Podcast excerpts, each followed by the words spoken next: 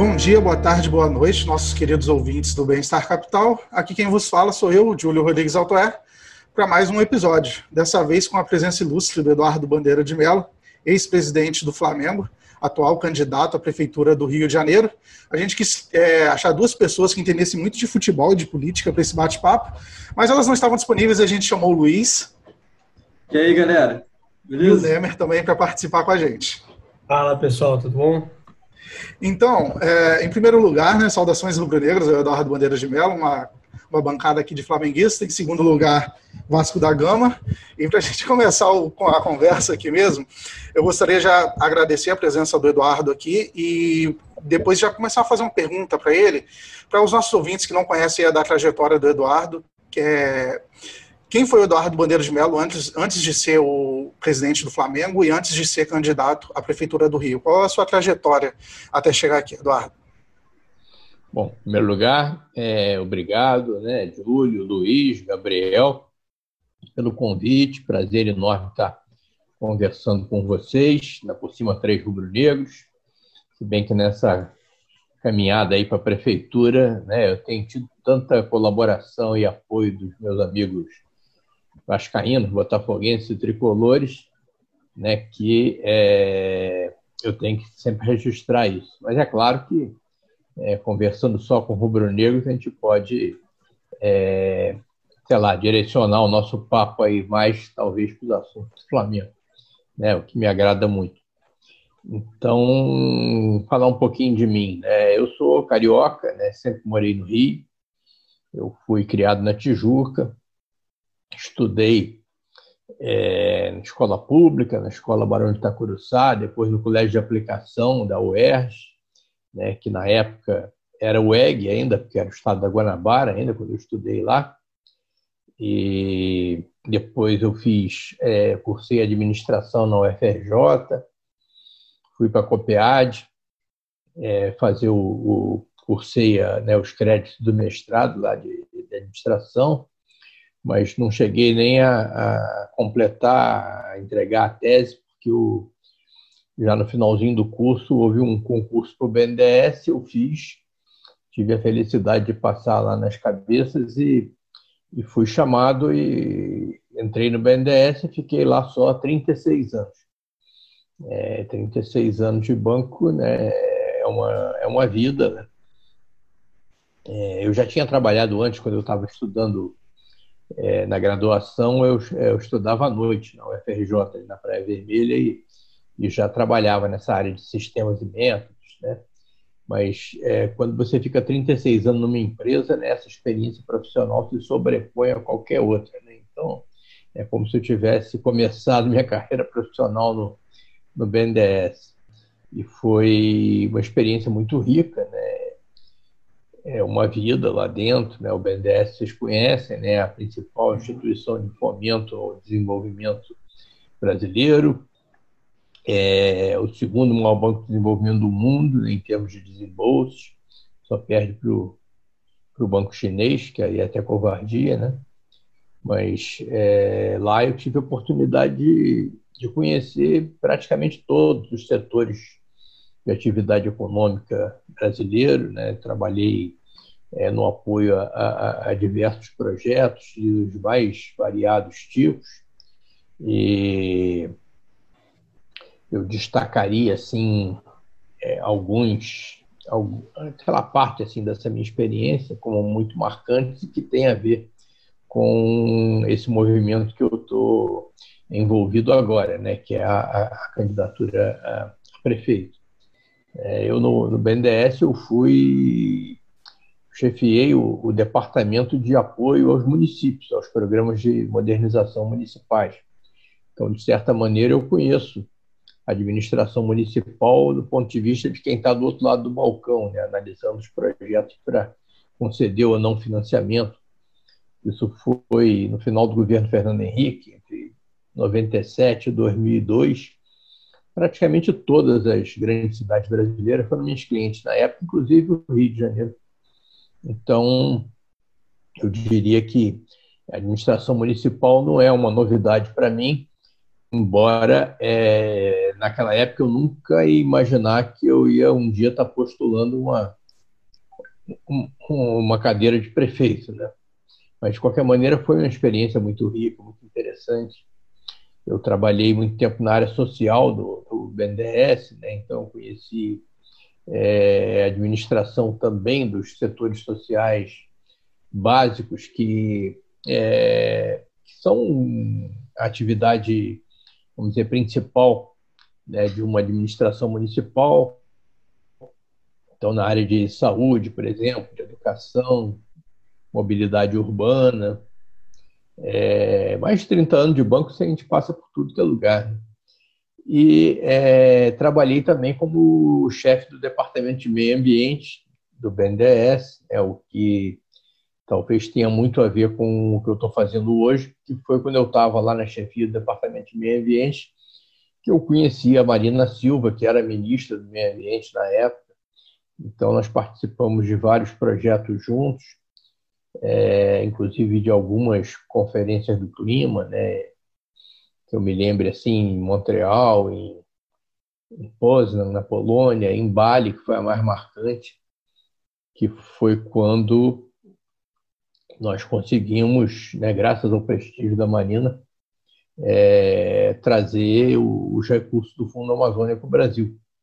É, os representantes da Noruega estavam lá e anunciaram numa sessão de negociação lá a, a intenção de aportar é, recursos né, nos países tropicais para contenção e redução do desmatamento e é, era exatamente o que a gente estava fazendo no Brasil na época. Foi um esforço muito bem sucedido e eles se encantaram com o projeto brasileiro e esses recursos vieram para o para o Brasil e vieram para o BNDES. Né? E eu fui o primeiro chefe do departamento de gestão do Fundo Amazônia. Então, é, foi uma experiência fantástica. Né? O, fiquei no BNDES até início de 2013, meados de 2013. Mas em 2012, quando eu já estava já na aos 49 do segundo tempo para aposentadoria, apareceu o Flamengo na minha vida. Né? É, digo, apareceu, é, na realidade, o Flamengo tinha aparecido na minha vida na hora que eu nasci. Eu já nasci rubro-negro, nasci de uma família é, totalmente rubro-negra, é, pai, mãe, todos os tios, todos os irmãos, primos. Então, eu costumo dizer que eu não tenho mérito nenhum em ser Flamengo. Né? Eu já nasci ali no meio da, da nação. E e fui torcedor de arquibancada esse tempo todo. Como eu morava na Tijuca, era, para mim era muito fácil para o Maracanã. E, mas em 2012, final de 2012, meio que por acaso, eu acabei assumindo uma candidatura à presidência do Flamengo. Era uma chapa que eu estava apoiando, mas eu não era candidato. E mas os, o, tanto o candidato a presidente quanto o candidato a vice tiveram seus, seus nomes é, impugnados por falta de condições estatutárias, e eu era o plano B. Né? Na hora que eles foram impugnados, eu assumi a candidatura, acabei virando presidente e fiquei lá seis anos, dois mandatos, é, dois mandatos de três. E, e foi, é, para quem é Flamengo, como vocês, né, é, lembrar bem o que era o Flamengo em 2012. Né? Totalmente desacreditado, endividado, né, com receitas penhoradas, com uma dívida trabalhista colossal, uma dívida total colossal também, é, 800 milhões de dívida, um faturamento de pouco mais de 200, é, três meses de salário atrasado, a tragédia total. Né? E quando eu tomei posse, é, o meu discurso de posse está aí no YouTube, né, para quem quiser ver. Né, o, eu deixei bem claro que o Flamengo, além do passivo financeiro enorme que tinha, tinha um passivo ético e moral que era maior e mais vergonhoso que o financeiro. Aí eu disse: ó, nós vamos resgatar esse passivo, custe o que custar, ainda que a gente tenha que sacrificar na área esportiva. E foi o que aconteceu. É, o, o, em seis anos, depois de muito sacrifício, o Flamengo mudou. É, eu não fiz nada sozinho. É, eu acho que ninguém faz nada sozinho. Não acredito em Salvador da Pátria. É, mas o Flamengo, né, de, de uma instituição sem credibilidade nenhuma, né, que era alvo de chacota de é, torcedores de outros clubes, de jornalistas, até de jogadores, né, como o caso do Vampeta. É, o, o, Flamengo virou o jogo, né, e seis anos depois era uma instituição totalmente diferente, que ganhou todos os prêmios de transparência, de gestão esportiva, com referências na imprensa internacional, inclusive. É, reduzimos a dívida a menos da metade, o faturamento foi multiplicado por quatro, nunca atrasamos salário, é, a, a, dívida trabalhista foi zerada, mais de 600 ações que a gente tinha foram reduzidas a zero. É, ou seja, outro clube, é, na área patrimonial, é, nós conseguimos mobilizar o patrimônio, acabando com micos que a gente tinha, né, como o, aquela casa de São Conrado abandonada, né, e o imóvel do Morro da Viúva, que também vivia sendo invadido, né, e hoje né, é um, uma realidade, né, é, uma, é um ativo super importante para o Flamengo. Aqueles apartamentos que estão lá, que ficaram para a gente na, na, na permuta, não foram vendidos ainda, então é um ativo super importante. Nosso centro de treinamento que não existia, era um terreno com cinco campos em estado precário e um barracão que servia de vestiário para os jogadores. Né? Hoje, aquele terreno abriga dois centros de treinamento de primeiro mundo, né? um totalmente dedicado é, aos meninos da base, né? que ficou inteiramente pronto e os meninos, é, tive o orgulho de deixar já os meninos lá no, no novo centro de treinamento quando eu saí do clube em, em dezembro de 2018. É, ou seja, é era, foi outro clube. É, como eu disse, eu não fiz nada sozinho. Né? Eu tive o privilégio de liderar uma equipe fantástica de alguns dirigentes amadores, né, os meus vice-presidentes, mas muitos é, dirigentes e funcionários é, profissionais né, que um negócio da complexidade do Flamengo não pode ser administrado por amadores. Então, nós decidimos ter uma administração profissional, é, uma governança moderna, funcionários é, recrutados sob os melhores padrões né, de, de, recrutamento né, e com boa remuneração, remuneração variável de acordo com o desempenho, é, ou seja, uma administração totalmente profissional e moderna. Então, eu agradeço muito aos meus VPs que, que me deram suporte esse tempo todo, aos profissionais que trabalharam lá comigo, e agradeço muito a torcida do Flamengo, né? e aí vocês incluídos, porque sem o apoio da torcida a gente não teria chegado a lugar nenhum. Né? Quando eu falei lá no meu discurso de posse que a gente ia fazer sacrifício, a torcida compreendeu, fez sacrifício, dispôs a fazer sacrifício, sofreu quatro, cinco anos, lá quase caímos para a segunda divisão, vocês devem lembrar, mas é, não perdemos o foco e hoje, felizmente, né, a gente pode dizer que, pelo menos né, em 2018, quando eu saí de lá, o clube estava efetivamente né, em outro patamar né, e pronto para ganhar tudo sempre. Né. Não falei do trabalho de base, né, o Flamengo tinha um Flamengo que sempre no passado, quando vocês não eram nascidos, era reconhecido internacionalmente quando, como um clube formador de talentos. Fomos campeões em 81 do mundo, né, com um time de oito jogadores formados em casa, total de 11 titulares.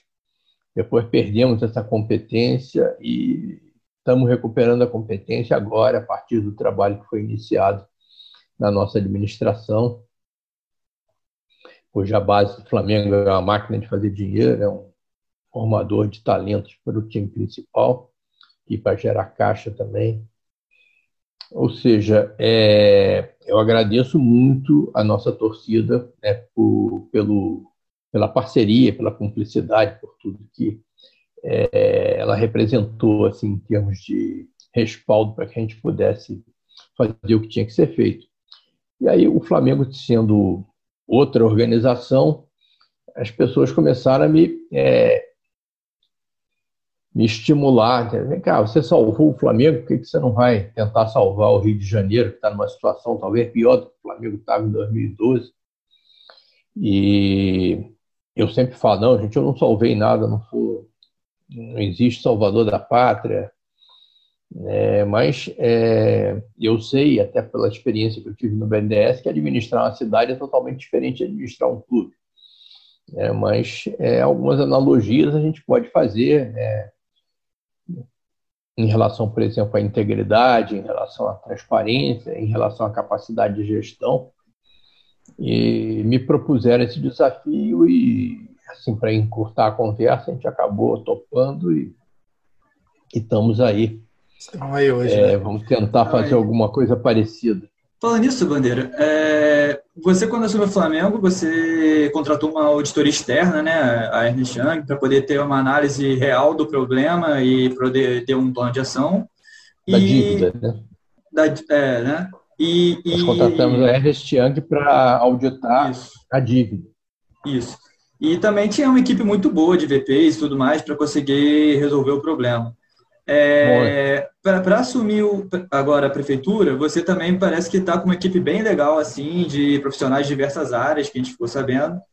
É, mas a situação fiscal do Rio também acho que é um pouco confusa, não sei se você tem os dados e tudo. Então, eu gostaria de entender isso. Você teria uma, uma postura parecida? Também é, iria contratar alguma auditoria para entender as contas do, do Rio? Você, é, essa equipe que você está tá, tá formando, ela você pode contar um pouco mais sobre ela e tal? Como é que você formou ela? Não, beleza. Então, isso é, é, uma, é uma história muito boa é, e realmente me enche de orgulho. É, a situação fiscal do Rio é, é, dramática, é caótica, é parecida com a do Flamengo. Mas, pelo menos, a única vantagem que tem é que nós sabemos, né, ou temos condições de saber, a dimensão da encrenca, no caso do Rio de Janeiro. Né? Você tem um Tribunal de Contas, né, que é um, um tribunal que é composto de, de técnicos de altíssimo nível. É, o próprio pessoal da, interno da prefeitura é muito bom, então eu não tenho dúvidas que o número que está espelhado lá é aquele. No caso do Flamengo, a gente não sabia, não tínhamos, eu não podia confiar no balanço do Flamengo de 2012. É, o próprio relatório de auditoria é, a primeira nota explicativa era mais ou menos assim: eu não confio no que está aí, porque não temos certeza de nada. Né? Então, nós tivemos que contratar a Ernst Young para fazer uma auditoria da dívida. A gente queria saber quanto que a gente devia. E aí eles chegaram naquele valor de 750 milhões, que depois, à medida que os esqueletos foram aparecendo, a gente sabe hoje que era em torno de 800. No caso da, da prefeitura, a gente sabe, né, o, é, os números estão aí, vocês já devem ter examinado, são muito ruins e tendem a piorar, porque nós já tínhamos um déficit de 4 bilhões em 2019, e em 2020 vai ser pior do que isso, ainda teve a pandemia, então é uma situação muito ruim.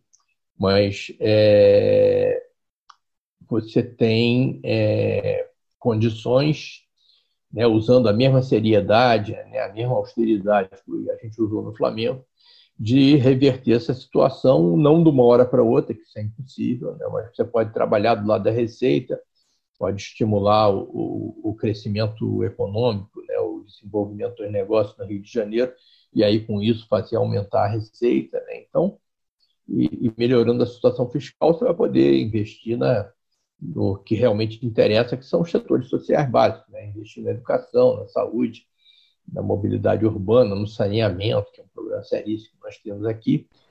Agora, é, o que vocês perguntaram sobre a equipe é, é realmente uma coisa que é, é, mais uma, uma analogia que a gente pode fazer com o Flamengo, porque no Flamengo eu, eu entrei já com uma equipe excepcional né, e fomos contratando os outros né, na, na, medida em que é, a situação permitia e, e dentro daquele espírito de profissionalização que eu citei aqui. No caso da prefeitura, é, eu, quando é, me topei encarar esse desafio, para mim era uma premissa. Né? Eu só vou encarar esse desafio se eu tiver uma equipe é, parecida com a que eu tive no Flamengo. E, para minha felicidade, começou a aparecer gente. Né? E não só rubro-negros. Né? Tenho... Está saindo um livro aí, não sei se já ouviram falar, que é Contribuições para um Plano de Governo, né? escrito pelo né, vários artigos, né? cada um sobre um tema, né? política fiscal, econômica, empreendedorismo, saúde, educação, mobilidade urbana, saneamento, meio ambiente. Tem, acho que, uns 15 capítulos cada um deles escrito por, sei lá, quatro, cinco, dez é, é, pessoas de altíssimo nível, PhD, gente do BNDES, gente do Banco Mundial, de várias universidades do Brasil, do mundo, é, pessoas que foram se chegando no grupo né, da campanha é, como voluntários. Se a gente fosse pagar esse pessoal, nós estávamos roubados, não tinha como. É, então, o, o, Ricardo Barbosa, né, que você já deve ter ouvido falar, aliás, é amigo do, do Gabriel, o, o, Ricardo Barbosa é um economista do BNDES, né, super é, conceituado, professor né, da, da COPEAD, professor, é, escreve artigos no Valor Econômico praticamente todo dia, né, na Globo News, e o Ricardo é, começou a, montar esse grupo, né, conversando com amigos, né, eu também, alguns chegaram por meu intermédio, vários através do Ricardo. E quando a gente viu, a gente tinha um, um Dream Team, né, pessoas assim, né, que é, é difícil dizer, né? Então vocês vão ver quando sair esse livro, né, no, a capa quase que toda é, é ocupada pelo nome das pessoas. É, o livro tem é organizado, né, por, pelo Ricardo, pelo André Gouveia Vieira, por mim. Tem um prefácio da Marina Silva, né, na contracapa tem citação, é, né, recados lá do Fábio de Ambiage, da Laura Carvalho, da Duda Larroque e do Ricardo Paz Barros. É, e o, o nome de todo mundo está lá na capa, né? são mais de 50, sendo que eu ainda tenho pelo menos uns 10 ou 12 colaboradores que, que ajudaram a escrever o livro, a, a, a montar o nosso plano, que não podem é, dizer o nome por razões profissionais, não podem aparecer. É, tem restrições profissionais, mas é, ajudaram tanto quanto os que apareceram lá. Então, na realidade, são mais de 60. Mano. E é esse pessoal que vai me ajudar lá na prefeitura também. Tá? Alguns né, vão poder ir comigo, outros talvez não, mas vão ajudar como voluntários. E, é isso que me dá certeza de que nós vamos ter um, um pelo menos não vai faltar capital humano para a gente tirar o Rio de Janeiro do buraco. O Rio está vivendo um processo de decadência que é, é às vezes parece irreversível é, e vai, vai precisar que, assim como a torcida do Flamengo se mobilizou para tirar o Flamengo do buraco, a população do Rio está se mobilizando.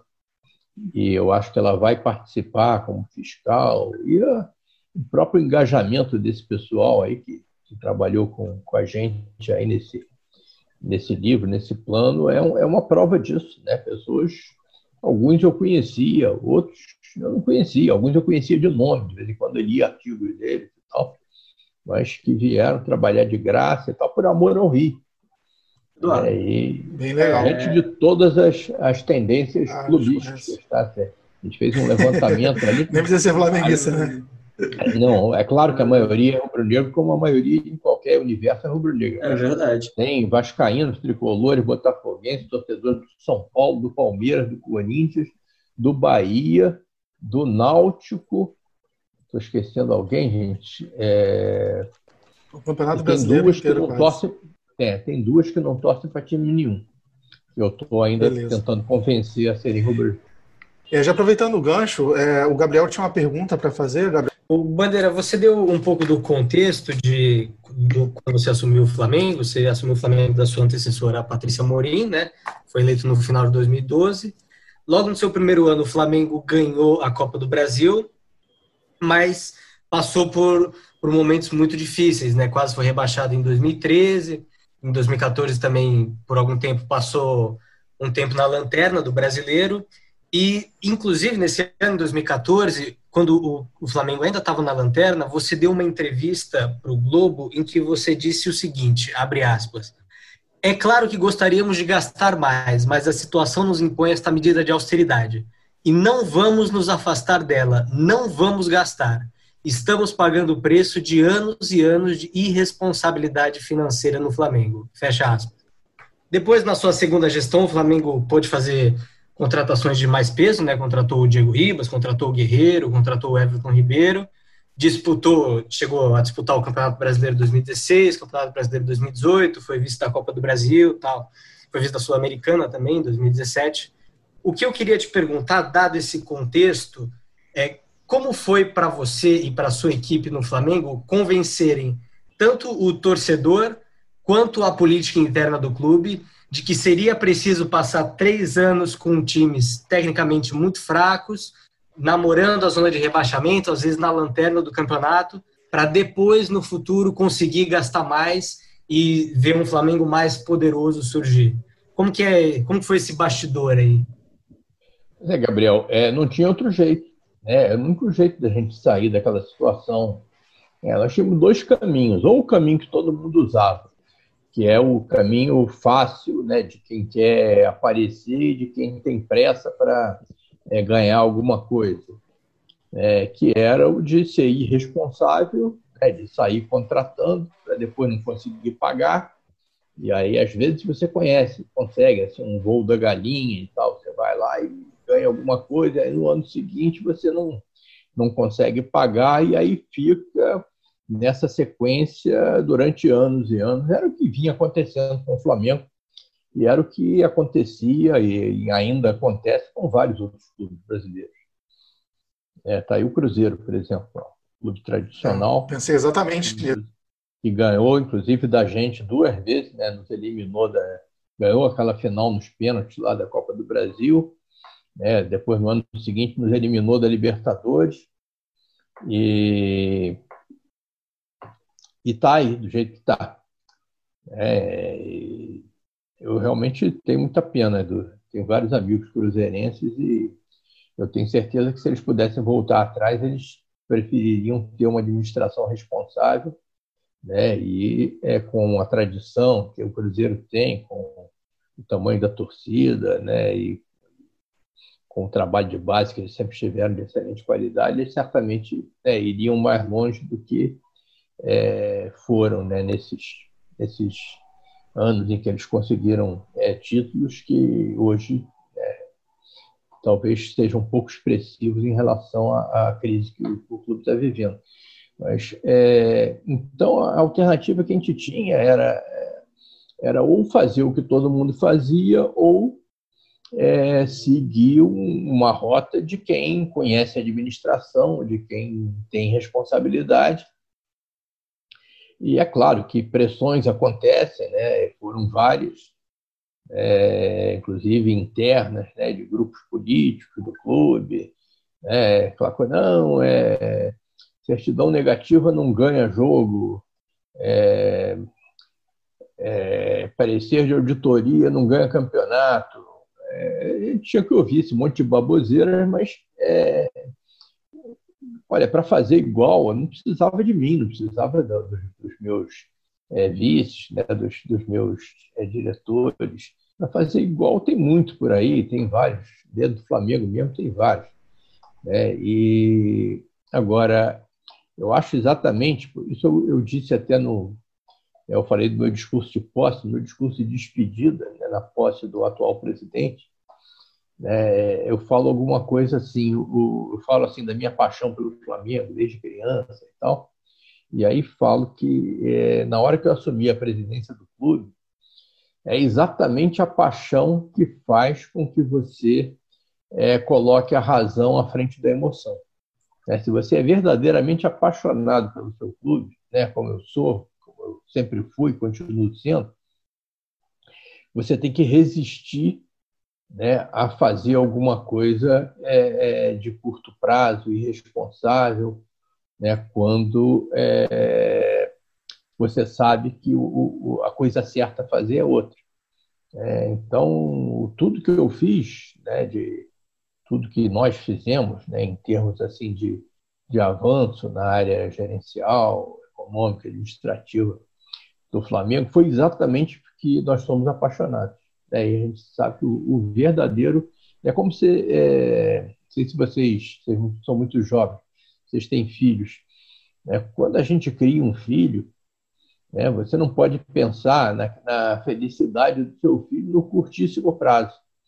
Né? Você, às vezes você tem que é, você tem que é, deixar de fazer determinadas vontades, você tem que agir com rigor, porque você sabe que a felicidade dele no longo prazo, que é o que interessa, vai depender de algumas atitudes que podem até parecer para ele antipáticas num determinado momento.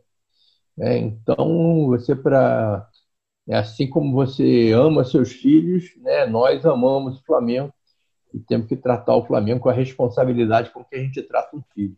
Para fazer isso, você precisa, tipo, é, cercear muito desejos políticos, né? De, tipo, querer ser o, presidente que vai ter o time campeão, ser o presidente que vai fazer a diferença esportiva, né? E é. o que acontece é que o, o, presidente seguinte acaba colhendo os, os seus frutos né, de, de gestão. E fazendo o time campeão da Libertadores, campeão do, do brasileiro. Na política é, vai ser mais ou menos parecido, né? Você ter quatro anos de mandato, bem possível que você organizando a casa, é, os louros, ou, tipo, as grandes conquistas possam vir a acontecer num, num é possível, governo é posterior, né? Mas tem que ter disposição. Você tem essa disposição, né? Exatamente. Claro. Não, isso, né, Luiz, isso é a coisa certa a fazer. A gente tem que fazer a coisa certa. Né? Independente de que se você vai faturar politicamente com isso. Né? No caso do Flamengo, para mim, é, é uma decisão muito fácil, porque eu não fui presidente do Flamengo para satisfazer uma vaidade pessoal. Eu fui presidente do Flamengo para tentar é, dar tudo que eu podia, o melhor que eu podia para o meu clube de coração. O Flamengo sempre foi a, paixão da minha vida, sempre foi a coisa mais importante da minha vida depois da minha família. É, então, é, se o, é claro que eu gostaria de ter sido né, campeão do mundo, campeão de tudo e tal, eu sabia que era uma coisa que podia acontecer nos últimos anos de mandato ou não. Né? Não aconteceu, mas é, eu tenho a consciência tranquila de que eu fiz tudo para é, deixar o Flamengo em condições de ser campeão de tudo e sempre. Né? O, o, eu fui o único presidente que deixou parcela de luvas do contrato da Globo para o meu sucessor. Né? E não foi qualquer parcela, não. Se não me engano, foram 50 milhões de reais. Né? Praticamente todos os clubes brasileiros, naquela renegociação de contrato com a Globo em 2016, todo mundo pegou as luvas e gastou no mesmo ano. Ainda começou a sacar pela, pelos, pelos anos futuros. Né? Não, na hora dos contratos, eu fiz questão né, de que é, uma parcela expressiva das luvas ficassem né, para a administração anterior, que eu não sabia nem de quem ia ser. Né? E da mesma maneira, quando a gente vendeu o Paquetá, uma das maiores transações da história do Flamengo, do futebol brasileiro, o dinheiro todo do Paquetá, 90% ficou né, para a administração seguinte. Claro que eles usaram né, o, o fizeram excelentes contratações, né? algumas das quais estavam no nosso radar, mas outras não. Né? Então, o, o, como torcedor, eu aplaudi a montagem daquele time, aplaudi muito a, a, a vinda do, do Jorge Jesus, que para mim foi, um, um foi uma, uma, uma revolução no futebol do Flamengo e do Brasil. É, mas o, o, o, que me cabia na minha meus seis anos foi agir daquela maneira. No caso da prefeitura vai ser a mesma coisa. É, tem uma coisa até que né, eu falo sempre. É, Para mim não existe nada mais importante na administração municipal, nem na administração estadual, nem na administração federal do que educação. É, educação né, é, é, o, é, o, é o bem mais precioso que você pode dar para o seu filho e, para mim, é o bem mais precioso que um governante pode dar para a sua população. Educação. Oi. Com certeza, educação é muito importante e tudo mais. É. é que aí é só ver se a gente conseguir fazer agora uma dinâmica com você, é por causa do nosso tempo, né?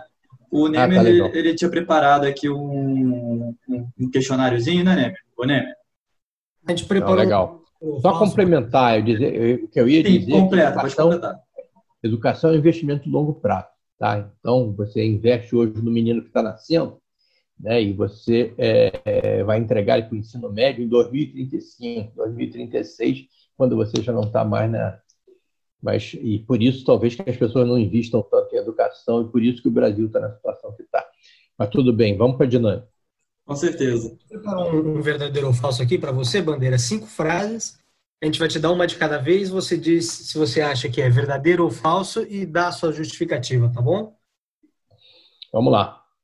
Então, a primeira frase é: verdadeiro ou falso? Ajuste fiscal no Rio vai exigir cortes salariais de servidores.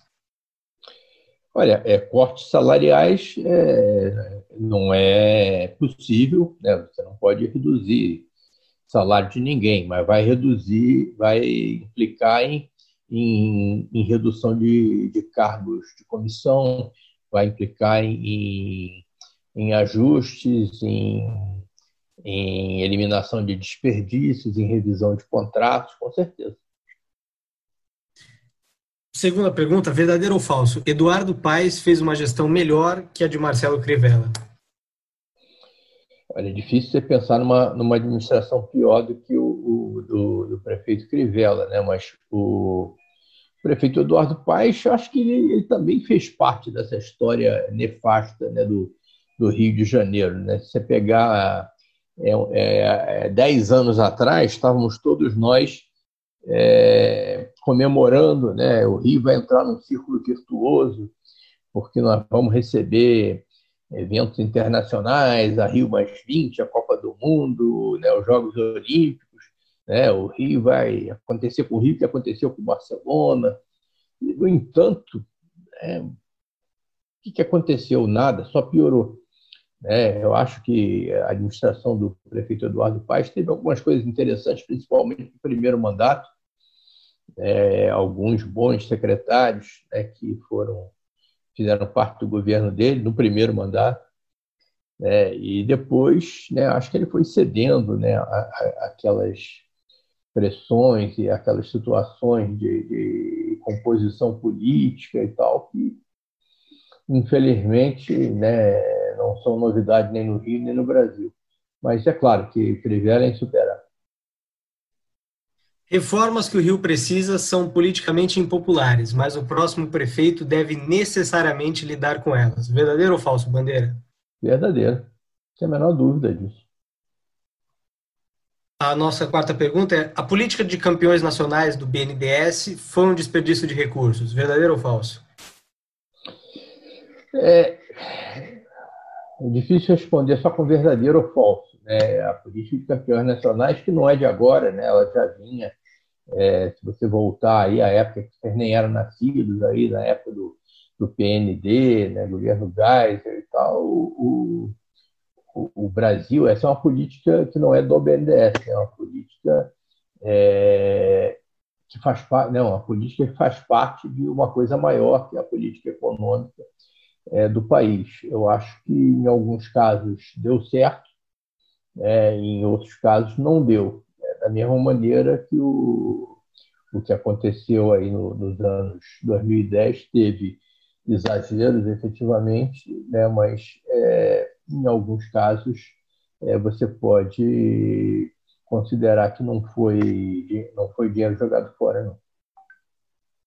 E por último, uma pergunta sobre o Flamengo, né? Jorge Jesus foi o melhor técnico da história do Flamengo, verdadeiro ou falso?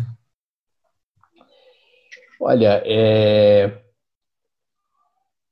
é possível que seja verdadeiro, embora eu tenha uma admiração muito grande pelo Cláudio Coutinho, que vocês não conheceram, que foi o técnico daquele time do Flamengo, né, que acabou não sendo campeão do mundo, né, ele já tinha saído do Flamengo, acabou falecendo poucos, né, semanas antes do, do, do, daquela final lá do, é, de, de Tóquio, né, dos 3 a 0 no Liverpool, que ficou marcado na história. Né?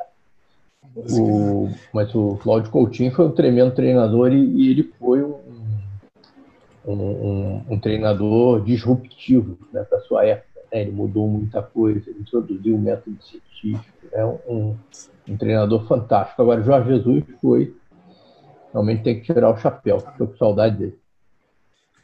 Eduardo, vamos agora para uma outra dinâmica rapidinha. É só é um bate-bola jogo rápido. É escolher um ou outro, uma, um sobre futebol e um sobre política, só para dar uma, uma tranquilizada aqui. Ó. No Flamengo, Pet ou Arrascaeta? Olha, o Arrascaeta é, é fenomenal, mas eu acho que é, ele ainda tem que ainda tem que evoluir um pouquinho para chegar no nível do, do Pet. Né? O Pet nos deu aquele tri em 2001 com aquele golaço, né? E depois praticamente nos deu também junto com o Adriano, né? O, o, o Hexa, né? Em, em 2009. Ó, perfeito. Que... César Maia. Oh, desculpa, fala. Não, apesar de que o Arrascaeta também deu Libertadores e Brasileiro, né? Aí vai ficar discussão, né? Não, deu, mas. É, não, não, o Arrascaeta é muito bom. O Arrascaeta é, era um dos jogadores que estava no, no nosso Vamos radar. lá. Aí, né, o Bruno Spindel, que está lá como diretor de futebol, né, já estava com o Arrascaeta no nosso radar. Um jogador fantástico. Tá, mas é, eu espero que ele continue evoluindo, que eu possa, de repente, ano que vem, vocês me perguntarem a mesma coisa e, e eu digo, ó, apesar de eu ser um grande admirador do Pet, eu vou ficar com o Arrascaeta. É, é. Vamos lá. Então, Perfeito. Ele fez aquele gol que tirou a gente da, da Libertadores. Da Libertadores, né? É verdade, tem um ranço, né? Uhum. Eduardo, eu quando vi aquele gol, falei, pô, o Flamengo podia contratar o Arrascaeta, o cara é promissor. Se a gente falando de prefeito. O, o Everton Ribeiro fez um golaço no Flamengo, pelo Cruzeiro, Flamengo também. Em 2013, né? Naquele jogo, inclusive, a gente perdeu de 2 a 1 um, depois Sim. ganhamos de 1 a 0 aqui nos classificamos.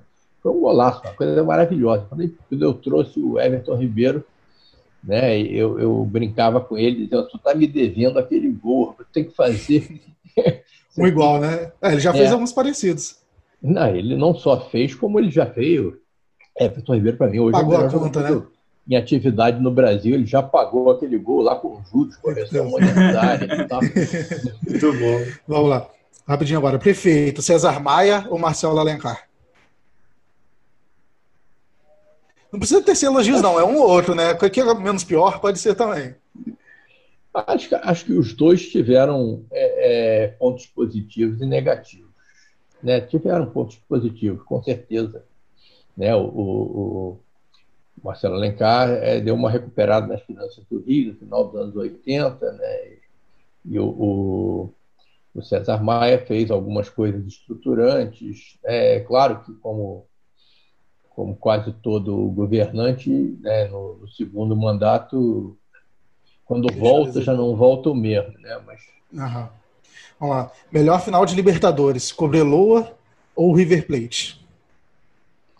Rapaz, essa é difícil, hein? Eu vou votar na, no, no, River Plate, que foi mais emocionante. Aquele time do Flamengo, se jogasse 10 com o Cobreloa, ganhava as 10.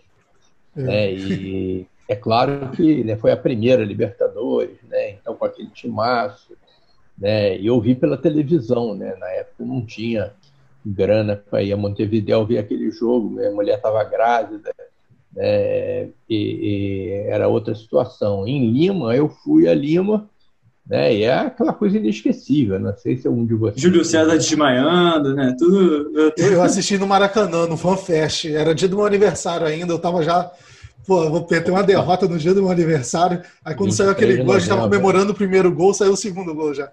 Né? E não, Lima, não só o jogo, toda a experiência, né? pré-jogo de Lima, né? a torcida na rua, né? Um, um, foi uma coisa assim fantástica. Eu acho que é, Lima vai, é, deveria passar a ser uma, sagra, uma cidade sagrada para o rubro-negro. Né? Todo rubro-negro, de vez em quando, devia pegar o filho, a mulher, a família, dizendo: vamos a Lima, foi ali que o Flamengo foi campeão da Libertadores. E visitar lá o Estádio Nacional, visitar lá aquela uhum. área da, da Orla, lá do Larcomar, Rio Barranco, né, onde a torcida se reunia.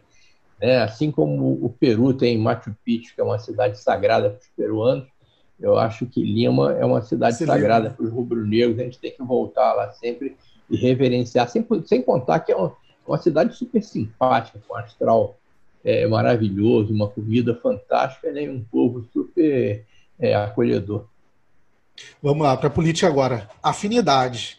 Óbvio que tem mais afinidade com, com a rede, né, que é o seu partido, mas entre esses dois partidos, Partido Novo ou PDT?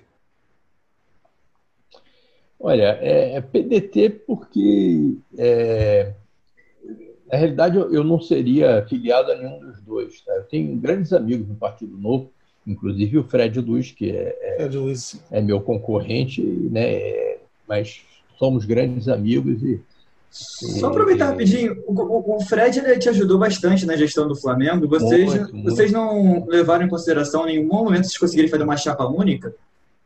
Não, porque os partidos são muito diferentes. Tá? Eu e o Fred nos damos muito bem. Eu até já brinquei com ele, falou, oh, Fred, se você for prefeito, pode me chamar que eu vou trabalhar com você. Agora, se eu for, você pode ter certeza que você vai ser convidado. Né? Então, nós dois nos damos muito bem, são, é, nossas famílias são amigas. Né? Agora, o, o, Partido Novo é um partido ultraliberal. É, eu não sou ultraliberal. Né? Eu, é, é, eu, eu, eu sou, dizer, considero progressista, né, com preocupações com justiça social, com respeito ao meio ambiente, mas também com responsabilidade fiscal, né, e com a, a eu sou super favorável à, à, participação ativa da iniciativa privada. Agora, eu não, não, não acho que não, não com aquela ideia de, de Estado mínimo e de se de que qualquer iniciativa pública atrapalha.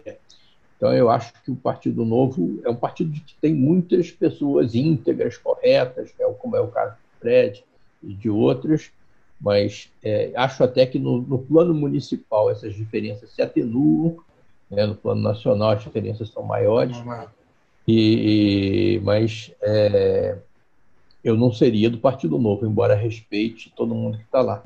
É, o PDT, eu tenho vários amigos, né, PDTistas históricos e tal. Acho que é um partido de esquerda que ficou talvez um pouco para trás no tempo, tem algumas ideias, é, é, talvez, não sei se é, se é o termo retrógrado, né, mas ultrapassadas. É, acho que falta-se um pouco de modernidade na visão do PDT, embora eu tenha muitos grandes amigos lá. Perfeito. É, primeira vez que foi ao Maracanã. Rapaz, é, isso foi em 1960, eu tinha sete anos. O Flamengo perdeu do Vasco é, 1 a 0. O Moacir perdeu um pênalti. Eu era pequenininho, mas eu lembro da. da eu fui com meus tios e os amigos dele, meu tio, até falecido, tio Caco. E é, eu lembro bem. É, eu entrei ali e vi aquele mundão, aquele gramado. É... Eu quase que levei um susto, né? Foi uma experiência assim muito interessante, né? No sentido de, de ver uma coisa que a gente só via pela televisão, né? E, e eu lembro que eu era pequenininho, né? Minha primeira sensação, ué, não tem ninguém irradiando o jogo. Né? E mas foi, foi, foi a primeira, nós perdemos aquela, mas depois eu passei aí sempre e daí para frente a gente ganhava a maioria. Vamos uma de política agora, só para finalizar esse quadro. Governo, FHC ou Lula? FHC. Governo, né? não necessariamente presidente. FHC, sem sombra de dúvida. melhor jogo que você assistiu pelo Flamengo? 5 a 4 com o Santos ou aquele gol do Pet na final do estadual? Rapaz, os dois foram fantásticos, né? Mas o, o, o a final do PET valeu o tricampeonato, né? O, esse jogo do Santos foi assim. É, é, eu lembro que isso foi no dia 27 de julho de 2011. É, eu lembro que é aniversário do meu filho, nós estávamos reunidos aqui em casa. E aí vamos ver o jogo na televisão. Quando o Santos fez 3 a 0 eu falei, ah, meu Deus do céu, estragou o aniversário do, no Leonardo, o que, que nós vamos fazer aqui? Aí teve tudo, foi um jogo emocionante, né? E, e, a partida fantástica, né? Do, do Ronaldinho, né? Do Ronaldo Angelim, né, do, do David. O... Até do é. David, né? Eu quero, vou aproveitar, aproveitar e fazer uma pergunta que um seguidor nosso mandou quando a gente falou que ia ter essa live, é do Silvio Augusto, que ele é um tricolor Silvio Augusto. Se o Fluminense te chamasse para a gestão do clube, você aceitaria? Olha, é, eu fico muito feliz com essas, essas é, é sugestões, né, porque mostra que você tem, é, você tem muita consideração por parte da torcida adversária, muito respeito e tal. Né, eu tenho grandes amigos tricolores, então tenho grandes amigos vascaínos, botafoguense e tal. Mas como é que é o nome dele? O Silvio, Silvio Augusto. O Silvio, Silvio, eu acho que não seria bom nem para mim nem para o Fluminense. Tá? Em primeiro lugar, eu não tenho nada contra um torcedor de um clube trabalhar no outro. Tá? Na minha administração no Flamengo, eu tive é, executivos que torciam por outros clubes, né? inclusive por, pelo Fluminense. Tá? E eu conheço vários rubro-negros que trabalham em outros clubes e nesse caso, está em primeiro lugar, está a integridade profissional da pessoa, né? Então, não tenho nada contra. Mas no meu caso particular, né, é um caso assim de paixão que extrapola, né? Eu, eu acho que, é, é, embora eu não tenha nada contra que um rubro-negro vai trabalhar no Fluminense, eu, eu não me veria trabalhando num rival direto do Flamengo. E acho né? Se você quiser, eu aponto lá, uma dúzia de amigos meus tricolores altamente competentes. Se você entregar o, o Fluminense na mão deles, você pode ter certeza que aquilo ali vai mudar. Na verdade, é, como, como a gente já está caminhando para o encerramento, já porque o Bandeira também tem a agenda dele, tem tá cheio de compromissos também, eu queria só falar um, um, um negócio, porque quando a gente, sempre que a gente fala de futebol, a gente mexe com a paixão de muitas pessoas, né? E não necessariamente quem vai assistir a gente é flamenguista, com certeza a maioria que vai assistir a gente não é, não é flamenguista e muitos não são nem do Rio. E pode ter certeza que quando, quando quem estiver assistindo isso, que não for flamenguista, muita gente vai, vai aparecer criticando, dizendo: ah lá, vocês são, vocês são clubistas, chamaram o cara só porque ele é flamenguista tal mas a gente chamou a gente chamou o Bandeira primeiro porque ele é um pré-candidato à prefeitura do Rio, segundo porque ele tem um trabalho de muito resultado no Flamengo. Não é só como ele disse que sofreu críticas por, por algum tempo, não é só campeonato de orçamento, não é só certidão negativa, é resultado de verdade, é taça no armário. Não necessariamente as taças vieram com ele, mas o Flamengo está hoje aí como grande bicho-papão aí do futebol sul-americano, justamente pelo trabalho que ele fez. Então, queria agradecer o Bandeira pela participação dele, é, parabenizar pelo trabalho dele, que não é, não é todo mundo que consegue fazer. Eu digo já há algum tempo que é um caso para ser estudado como uma das maiores recuperações de clube grande da história do jogo. E não é difícil você encontrar outro caso de um clube grande que estava numa situação tão tão assustadora quanto a do Flamengo e que foi recuperado em, em seis anos, como no caso do Bandeira da equipe dele fizeram no Flamengo. Então, parabéns, Bandeira, pelo seu trabalho. Obrigado por você ter vindo aqui, viu? Muito legal te receber. E boa sorte aí na sua corrida eleitoral. A gente torce pelo seu sucesso. Beleza, Gabriel, é, Júlio, Luiz, foi um prazer enorme estar aqui com vocês. Né? A conversa foi é, super gostosa. É, quando quiserem, me chamam de novo. Para mim vai ser um maior prazer. É, apesar da agenda corrida aí, correndo de um lado para o outro e tal, mas é, é para bater um papo como esse aqui, a gente arruma um jeito. É, e mesmo depois da eleição, né? Depois que eu estiver lá na prefeitura, vocês podem me chamar que a gente, a gente continua batendo papo. Aí sim. Que isso, aí a gente fica muito feliz de você ter gostado, né? Bom, gente, eu acho que é isso. Muito obrigado ao Bandeira, obrigado à minha bancada, obrigado você que está escutando em casa. É, aproveitar aqui para fazer o jabá. Lembro que a gente tem um, um padrinho para você ajudar a patrocinar esse podcast, para a gente manter esse, essa frequência de entrevistas com pessoas tão competentes e especiais como o Eduardo Bandeira de Mello aqui. Então, muito obrigado, Eduardo. Se você tiver alguma consideração final, pode ficar à vontade, só para a gente encerrar de vez.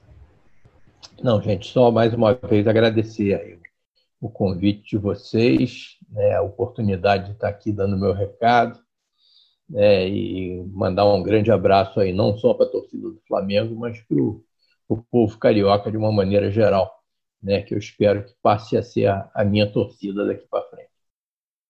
Perfeito. Muito obrigado, gente. A gente fica por aqui. Até um próximo episódio. Tchau, tchau.